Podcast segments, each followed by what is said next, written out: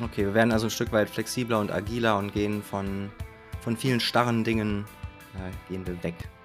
Welchen Einfluss hat das tatsächlich auch auf die Führungsstrukturen? Wie müssen Führungskräfte irgendwie in Zukunft damit arbeiten, dass sich eben genau diese Dinge im Unternehmen ändern? Lernpegel, der Bildungsinnovator-Podcast.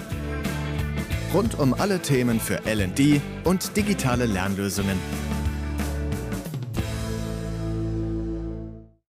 Spätestens seit Corona taucht das Thema New Work immer regelmäßiger auf. Traditionelle Arbeitsmodelle sind immer weniger gewünscht und entsprechen nicht mehr den Anforderungen junger Arbeitskräfte. Faktoren wie Flexibilität, Selbstbestimmung oder der Sinn in der Arbeit gewinnen an Bedeutung. Andererseits stehen Fragen im Raum, was New Work eigentlich wirklich bedeutet, woher der Begriff stammt, wie es den Ansatz unserer Arbeits- und Lernwelten verändert, welche Herausforderungen dich erwarten und wie du die Hürde gut nehmen kannst. Über genau diese Fragen werden Marc und ich in unserer heutigen Folge sprechen. Wir vom Bildungsinnovator zeigen dir, wie Lernen zum Vergnügen wird. Lernpegel, der Bildungsinnovator Podcast. Rund um alle Themen für LD und digitale Lernlösungen. Ja, hi Sebastian. Hm, kannst du zu Beginn New Work mal definieren?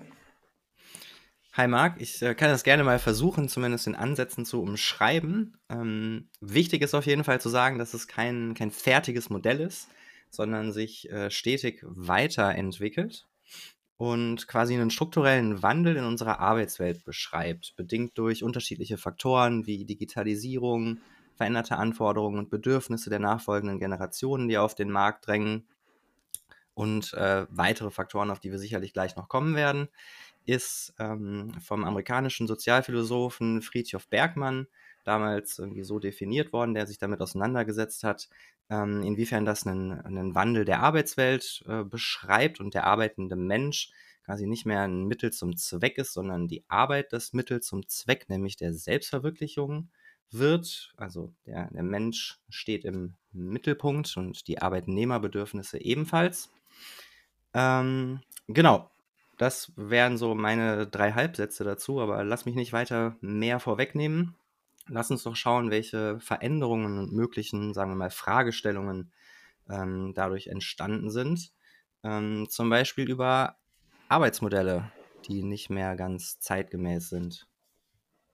Ich glaube, dass wir ähm, mittlerweile nicht nur Zeit, durch Corona bedingt irgendwie an einer Zeit angekommen sind, wo Arbeitszeitmodelle immer wichtiger werden und ähm, mhm. dass New Work eben ein Teil dessen ist, flexiblere Arbeitszeitmodelle schaffen, Remote-Arbeit zu ermöglichen, das Arbeiten in Projektteams irgendwie anzutreiben und gleichzeitig dadurch irgendwie einen Kontext zu schaffen für, für lebenslanges Lernen im Unternehmen. Ne?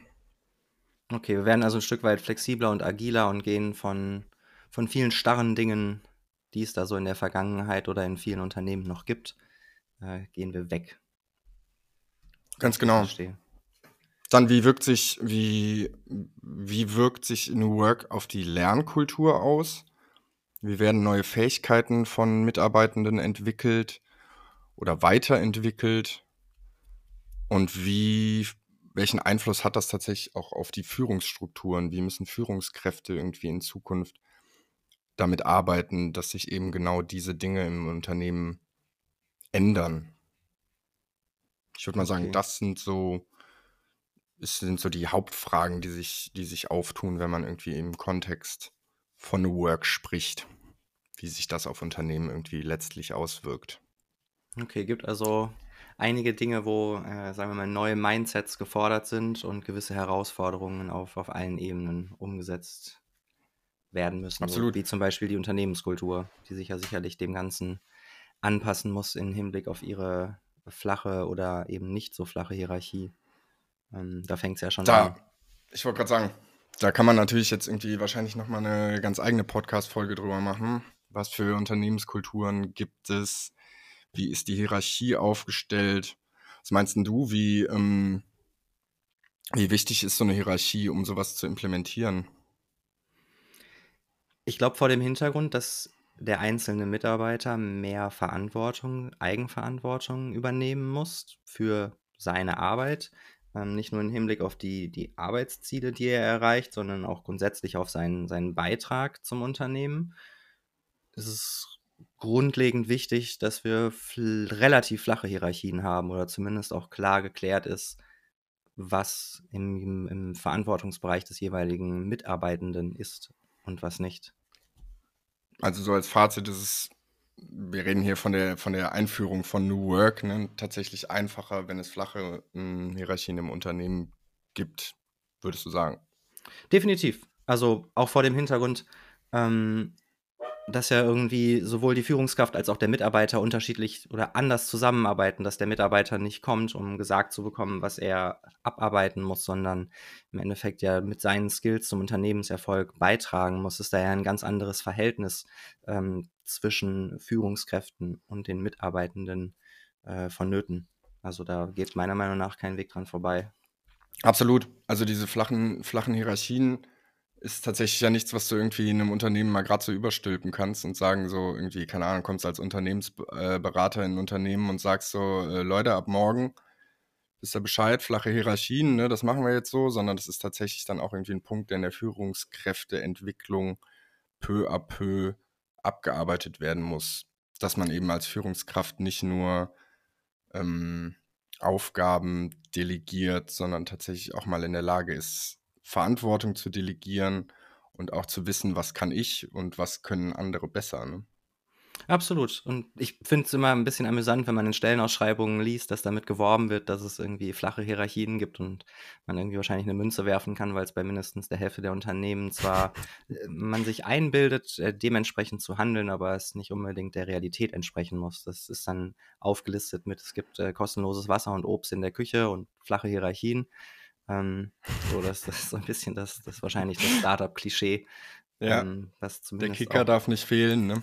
Genau. Ähm, ja. All die, die vermeintlichen wichtigen Faktoren, die man da vorschiebt, äh, um sich äh, entsprechend zu positionieren, ob das dann wirklich äh, in, der, in der Kultur des Unternehmens auch so verankert ist oder nur, nur vorgeschoben wird, ist dann wahrscheinlich auch nochmal eine Option für ein anderes, äh, für einen anderen Podcast, aber ja. Aber wo wir schon ähm, beim Kicker sind, ähm, ein weiterer Punkt ist tatsächlich irgendwie, welche Infrastruktur ähm, hat das Unternehmen, ne? wie, sind, wie ist das Unternehmen technologisch vielleicht auch aufgestellt, wenn man jetzt irgendwie auf die ähm, verschiedenen Arbeitsmodelle, die wir eben angesprochen haben, kommt. Ne? Die Hälfte der Mitarbeitenden sitzt vielleicht zu Hause oder vielleicht auch in einer ganz anderen Stadt. Manche sind im, im Office. Ähm, manche vielleicht in einem anderen Office, in anderen Städten. Wie, wie schafft man da irgendwie die Möglichkeit, die Infrastruktur glaub, des Unternehmens so anzupassen? So. Ich glaube, es kommt mit der Zeit. Ähm, du hast ja vollkommen recht, auch wir zwei sitzen ja ähm, in Köln und Düsseldorf zwar äh, relativ naheliegenden, äh, befreundeten Städten, nicht? ähm, aber ja, es kommt mit der Zeit und ich gehe ehrlich gesagt davon aus, dass zumindest ähm, die Corona-Pandemie an der Stelle ein Stück weit was Positives dazu beigetragen hat, weil viele ja durch Homeoffice irgendwie ein Stück weit besser ausgestattet sind und jetzt irgendwie schon mal zumindest einen Laptop zu Hause haben oder nochmal ein paar Kopfhörer, einen zweiten Monitor vielleicht gestellt bekommen haben, je nach Bedarf. Ähm, ich glaube, da muss man einfach mit der Zeit gehen und schauen, wie sich die, die Entwicklung da ähm, entwickelt, ohne zu erwarten, dass von heute auf morgen ich irgendwie jemandem einen Rechner, AirPods und noch eine extra Kamera hinstelle und sage, hier, das, das ist jetzt New Work, mhm. so das tut es ja auch nicht. Aber ja, ist ein total wichtiger Faktor. Und das Ganze natürlich immer im, im Kontext von Weiterbildung ne, und Weiterentwicklung zu sehen ist. Ne? Also, dass man eben Mitarbeitenden die Möglichkeit gibt, sich auch zu Hause weiterbilden zu können und ähm, zu Hause Fortbildungen zu machen und vielleicht zu Hause ein Führungskräfteseminar ähm, zu besuchen, ohne dass man jetzt von Berlin nach Düsseldorf ähm, mit der Bahn fahren muss, um da an einem Präsenzseminar teilzunehmen. Genau. Und da im Zweifel finde ich es noch ein sehr wichtiger Faktor die Beteiligung der Mitarbeitenden. Denn ähm, ohne dass die es wollen, pushen, sagen, wie sie sich es anders vorstellen und dazu beitragen, wie es quasi im, im, im entsprechenden Unternehmen umgesetzt werden soll, kann es auch nicht funktionieren. Also dann hätten wir wieder eine Top-Down-Lösung, wenn das Management entscheidet, wir machen das jetzt so und so. Ähm, also finde es sehr wichtig, dass da quasi alle an einem Strang ziehen und jeder sich auch als, als wichtig empfindet, dazu beizutragen und da irgendwie sein, sein Stück zutut.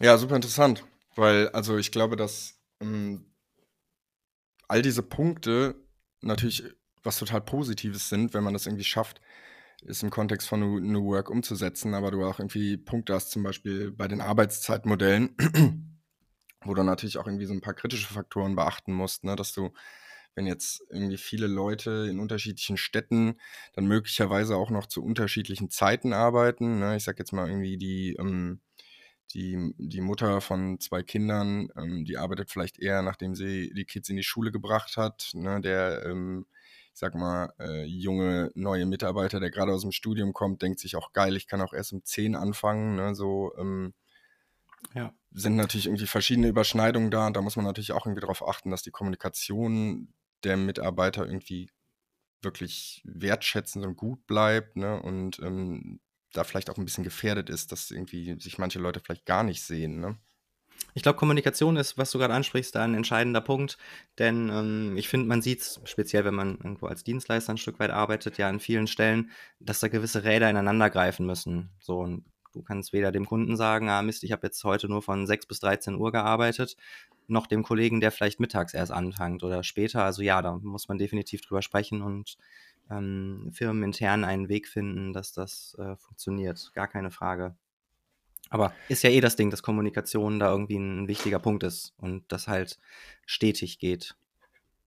Weg finden war die perfekte Überleitung an dieser Stelle, denn irgendwie den einheitlichen Weg für Unternehmen, wie man New Work jetzt irgendwie implementiert, den gibt es halt einfach nicht. Das mhm. muss, man, muss man wissen, dazu muss man mh, hm, tatsächlich die Strukturen des Unternehmens genau analysieren und den, nötigen Wandel irgendwie dann auch ähm, ins Unternehmen bringen, je nachdem, wie das, wie das Unternehmen aufgestellt ist. Und ähm, der deutsche Psychologe Markus Fäth hat mal 2019 unter dem Begriff New Work Charta so ein paar Leitprinzipien definiert, die ich ganz spannend finde und mal mitgebracht habe. Cool. Und das ist äh, unter anderem Freiheit, Selbstverantwortung, Sinn, Entwicklung und soziale Verantwortung. Da ist tatsächlich ganz viel drin, worüber wir schon jetzt eben gesprochen haben. Unter dem Aspekt Freiheit hast du zum Beispiel sowas unter anderem wie Fehlerkultur.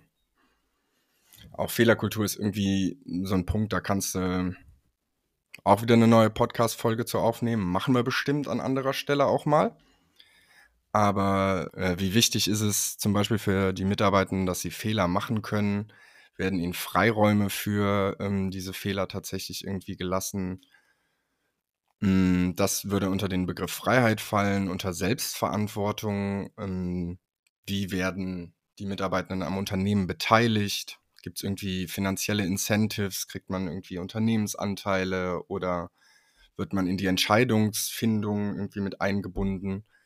Was ich total spannend finde, weil das natürlich dann auch einen gewissen Sinn eine Sinnhaftigkeit in, in die Arbeit mitbringt und das ist, ja, dieses Wort Purpose hat man ja ähm, an, an jeder Ecke irgendwie gefühlt heutzutage in dem Kontext, dass es natürlich gar nicht mehr so unbedingt darum geht, wie bin ich finanziell irgendwie mit dem Job zufrieden, sondern man sucht so ein bisschen nach Sinn innerhalb des Unternehmens. Ne? Hat man irgendwie eine kollektive Identität, eine Corporate Identity zusammen. Wozu machen wir das Ganze überhaupt? Was ist eben der Sinn unserer Arbeit? Und ähm, kann ich mich innerhalb dieses Unternehmens dann gleichzeitig auch entwickeln? Ne? Das heißt, wie sind die Lernstrukturen aufgestellt? Wird Wissen geteilt? Kann ich Wissen selbstständig aufbauen in einem Teilbereich, wo ich mich jetzt zum Beispiel ähm, auskennen möchte, aber noch gar nicht so viel Ahnung von habe, was mir aber weiterhilft. Und der letzte Punkt ist dann eben diese soziale Verantwortung, die so ein bisschen Aspekte der Nachhaltigkeit so, so ein bisschen ankratzt. Ne? Also wie wirtschaftet mein Unternehmen? Ist man nachhaltig und umweltschonend? Engagiert man sich lokal oder auch global auf eine gewisse Art und Weise? das sind alles eben diese Punkte, die der äh, deutsche Psychologe Markus Fäth eben unter diesem Begriff New Work Charta definiert hat. Und spannend wäre es natürlich jetzt irgendwie zu wissen, wie, wie bringt man das in die Anwendung, ne? Genau. Ähm, also ich finde zum einen, um, um die Anwendung dazu schaffen, wichtig, was du gerade gesagt hast, den, den Purpose. Ein Stück weit muss wahrscheinlich der zukünftige Mitarbeitende schauen, ob er sich mit, mit Mission und oder Vision Statement des Unternehmens irgendwie identifizieren kann und mhm. das, was er beiträgt, etwas entspricht, was ihm gefällt. Ähm, Finde grundsätzlich aber auch die von dir erwähnte Kommunikation extrem wichtig, weil man nicht erwarten kann, dass das irgendwie von jetzt auf gleich, ohne drüber zu sprechen, funktioniert. Wir hatten ja eben schon das Problem in Anführungsstrichen mit den unterschiedlichen Arbeitszeiten. Und da muss man dem Ganzen irgendwie Zeit geben, die Leute schulen und dabei unterstützen, weil es ja einfach ein, kompletter Prozess ist und nichts, was, was von heute auf, auf morgen geht. So ist es ja nicht damit getan zu sagen, ich reiße jetzt irgendwie die Wände ein, ihr sitzt jetzt nicht mehr in euren Einzelbüros, sondern gemeinsam auf der offenen Fläche und das, das equals automatisch jetzt, dass jeder miteinander spricht, sich austauscht und das viel besser funktioniert. So, das muss ja auch vorgelebt werden und den mhm. Leuten irgendwie gezeigt werden. Da müssen sicherlich Schulungen stattfinden und sich das Mindset ja irgendwie ein Stück weit anpassen. Sonst verpufft das, glaube ich, relativ schnell, wenn man da irgendwelche Maßnahmen äh, einsetzt, ohne die kommunikativ zu begleiten und die Leute dabei zu unterstützen. Ich finde, das hat man über ähm, Corona ja auch krass gemerkt, ne, wie, wie viele unterschiedliche Sichtweisen es auf das, ähm, auf das Thema Homeoffice zum Beispiel gab. Ne? Ähm, die, die eine Person fand es total gut und spannend und hat sich gedacht, äh, ja, voll cool, ich kann endlich von zu Hause arbeiten. Ähm, die andere äh, Person hat irgendwie gesagt, ja, ich will eigentlich am liebsten wieder ins Büro und ähm, meine acht Stunden da verbringen, so weil ich zu Hause irgendwie gar nichts auf, auf die Reihe kriege. Und so müssen halt eben hm, die Mitarbeitenden schon sensibilisiert werden, dass es nicht für jeden irgendwie die, hm, die Königslösung gibt an der Stelle. Ja, ist absolut äh, individuell, würde ich sagen. Also das ist, wie du eben ja auch gesagt hast, das kannst du nicht irgendwie sagen, hier ist Schema F, wir stülpen das über jede Firma, das funktioniert, sondern musst dir halt mhm. anschauen, mhm. wo du den jeweiligen Mitarbeitenden abholst, ähm, individuelle Bedürfnisse berücksichtigen und natürlich auch bedenken, wenn du Leute dabei hast, die schon lange in den bestehenden Modellen arbeiten. Auch da wird es nicht von heute auf morgen funktionieren, die umzugewöhnen, weil das einfach in deren Fleisch und Blut übergegangen ist, ähm, sagen wir mal, von oben gesagt zu bekommen, was sie tun müssen. Oder um 8 Uhr auf der Matte zu stehen. So, ich glaube, die, die werden erstmal lost, wenn, wenn plötzlich keiner ihnen sagt, was sie tun müssen und ihnen keiner sagt, wann sie wo zu sein haben. So, das ist ja irgendwie ja. ein schwieriger Prozess und muss natürlich auch schauen, die Leute dann nicht zu vergraulen, denn je, je älter bzw. je länger die Firmenzugehörigkeit des Mitarbeitenden ist, desto mehr Fachwissen ist da im Idealfall zumindest ja vorhanden, was du nicht verlieren darfst. dann ist die Frage, gut, wie, wie hole ich die Leute ab und schaffst auf der einen Seite von, von älter oder längerer Zugehörigkeit zu den neuen Mitarbeitenden das Fachwissen zu transportieren und auf der anderen Seite es zu schaffen, dass äh, womöglich die, die jüngeren Leute den New Work Spirit den Älteren etwas näher bringen, das Gleiche eventuell auch im Hinblick auf Technik und Digitalisierung tun, wo da ja auch einfach unterschiedliche Grundvoraussetzungen sind. So, also wenn man mhm. guckt, jeder, der, der jünger ist als wir, der ist äh, noch mehr mit Digital und Technik aufgewachsen. Und wenn ich mir irgendwen anschaue, der 20 Jahre älter ist, so, der braucht ja eine Bedienungshilfe, wenn er das erste Mal ein iPhone benutzt, im Zweifel. Oder brauchte er auf jeden Fall, jetzt überspitzt gesagt. Und ja. hat ja auch irgendwie eine ganz andere Hemmung. So, also da irgendwie Dinge mal auszuprobieren und mal zu klicken und irgendwie die große Sorge zu haben, dass plötzlich alles gelöscht ist. So gibt doch irgendwie diesen Witz mit irgendwie Schatz, ich habe das, das Internet gelöscht oder irgendwie so. ähm, so also da äh, gibt es ja genug Beispiele. So. Und ich glaube, das ist halt einfach beidseitig dann notwendig. Fachwissen runter und Digitalisierung und vielleicht das andere Mindset durch jüngere Generationen nach, nachschieben. Ja, das ist ein bisschen das Stichwort intergenerationelles Mentoring, ne? Dass irgendwie beide oder beide sind ja verschiedene Generationen voneinander profitieren können, auf welche Art und Weise auch immer, ne? Und dass ältere Generationen da Erfahrungen ähm, Fachwissen nach unten geben können und jüngere Generationen aber auch auf einen gewissen Ebenen Fachwissen haben und vielleicht irgendwie so ihren Spirit äh, nach oben bringen können. Wenn man jetzt mal versucht, einen Ausblick zu wagen, wie ähm, sich das Ganze Thema New Work in Unternehmen implementieren lässt, auf was für, ähm, was für Themen würden wir da kommen? Also wir haben das Thema flexible Arbeitszeitmodelle zum Beispiel schon, schon angesprochen. Skills. Es müssen im Zweifel auch flexibel sein. So, ich glaube, es reicht nicht, dass du irgendwie vor zehn Jahren deine Ausbildung oder dein Studium gemacht hast, sondern musst halt dauerhaft dabei bleiben, dich anzupassen. Allein, was wir gerade schon hatten, das eigenständige Lernen und auch das eigenständige Arbeiten sind ja Dinge, die im Zweifel neu sind für viele und man sich erst mhm. aneignen muss. Und das Gleiche, was wir eben schon hatten, betrifft natürlich auch die, das Zusammenspiel von Führungskräften und Mitarbeitenden. Das muss sich ja auch grundlegend ändern ähm, zumindest an vielen Stellen und dem Mitarbeitenden im Zweifel nicht gesagt werden, was er genau zu tun hat, sondern im Zweifel die, die gleiche Mission, Vision geteilt werden und das gleiche Ziel und dann gemeinsam geschaut werden, wie jeder seinen Beitrag leistet, um das zu erreichen. Ja, super spannend. Wie gesagt, ich glaube, wir haben es jetzt schon ein, zwei Mal angesprochen, aber es lohnt sich, das ähm, nochmal zu wiederholen, ist, denke ich, dass eben die unterschiedlichsten Unternehmen logischerweise auch unterschiedliche Ansätze haben, wie sie New Work irgendwie in ihren Workflow einbinden können. Und es gibt eben nicht die ähm, Allheillösung, das Allheilmittel, hm, das ähm, jedes Unternehmen irgendwie ausüben kann, um New Work zu implementieren, sondern es benötigt eben eine in einer gewissen Weise maßgeschneiderte Lösung ne, für jedes Unternehmen. Was sollte also letztendlich hängen bleiben? Und wenn du in deine LD-Arbeit irgendwie New Work einbinden willst, ist eben, dass es hm, tatsächlich Zukunft ähm, der Arbeit, des Arbeitens sein kann und die Etablierung eben nach und nach passiert. Wie gesagt, das ist kein Prozess, der irgendwie von heute auf morgen eingeleitet werden kann, sondern ähm, durch verschiedene Maßnahmen nach Maß geschehen muss und eben sowohl Mitarbeitende als auch Führungskräfte zusammen arbeiten lassen muss. Lieber Marc, vielen Dank. Ähm, es war mir wie immer ein Fest und sehr spannend, sich mit dir dazu auszutauschen, auch wenn die Zeit knapp war. Ebenso. Das war es dann auch schon für heute. Wir hoffen, auch dir da draußen hat das Thema gefallen und du konntest was für dich und deine LD-Arbeit mitnehmen. In zwei Wochen bauen wir noch ein bisschen auf dem Thema New Work auf. Da geht es dann um New Learning, sprich darum, welche Kompetenzen es eigentlich in der Zukunft braucht und schauen dabei auch nochmal auf Themen und Methoden, wie zum Beispiel agiles Lernen, projektbasiertes und adaptives Lernen. Und ja, mehr bleibt uns nicht zu sagen. Wir freuen uns aufs nächste Mal. Mach's gut. Danke fürs Zuhören.